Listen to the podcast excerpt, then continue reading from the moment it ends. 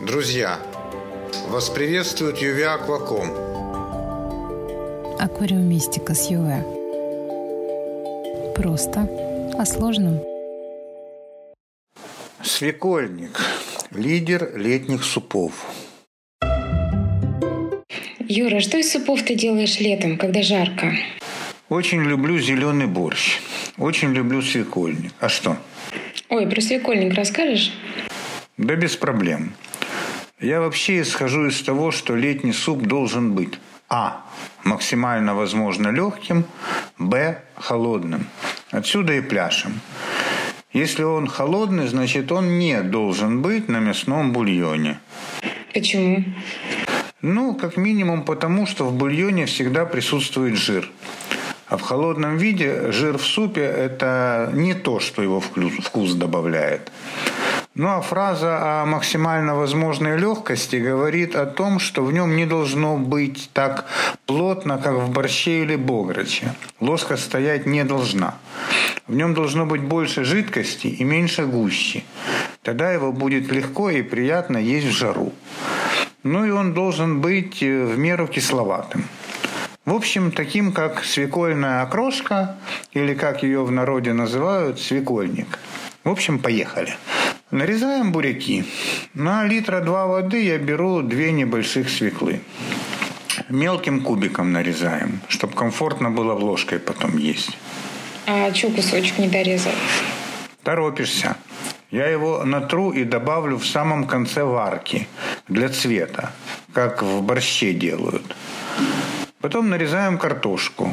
Можно и молодую. И отправляем это все вариться кидаем в холодную воду. Так как в полном соответствии с правилами варки бульона для нас сейчас важен отвар в первую очередь. Скороварка? И на сколько времени? Если в скороварке, то минут 10 от момента закипания. Если в обычной кастрюле, то на минут 30 от закипания. Перед варкой можно добавить чуть-чуть лимонной кислоты или уксуса для легкой кислинки. Хотя я обычно кислотность регулирую уже в тарелке кефиром. Кефиром, не сметаной? Ир, ну он же летний и легкий. Сметана жирная, утяжеляет его сильно. Нет, кефиром, холодненьким. В общем, через полчаса открываем и добавляем оставшийся бурячок, предварительно натертый. Даем еще провариться буквально 2-3 минуты и отправляем остывать.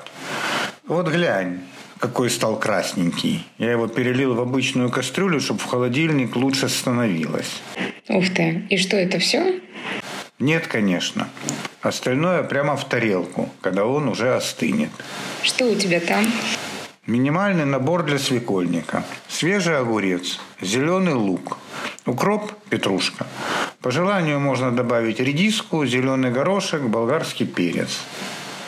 Но, как по мне, со свекольником категорически не сочетается белок. Ни мясо, ни колбаса, ни яйцо, ни зрелые бобовые типа фасоли, нута, чечевицы. Они его утяжеляют, и он теряет свой шарм. Это же не оливье и даже не классическая окрошка. Ну, а теперь заливаем нашу зелень, собственно, свекольником. Ну, очень красивый цвет. Ага. А когда добавишь кефира, то будет еще красивее. И это я еще не перемешал. А почему кефир? Почему не сметана? Потому что сметана жирная, я же говорил. А суп легкий, летний. Кроме того, кефир добавляет кислинку. Не хочешь кефир, добавь простоквашу или йогурт без сахара. Хотя если уж так сильно хочется сметану, то добавляй. Только 10%, не сильно жирную.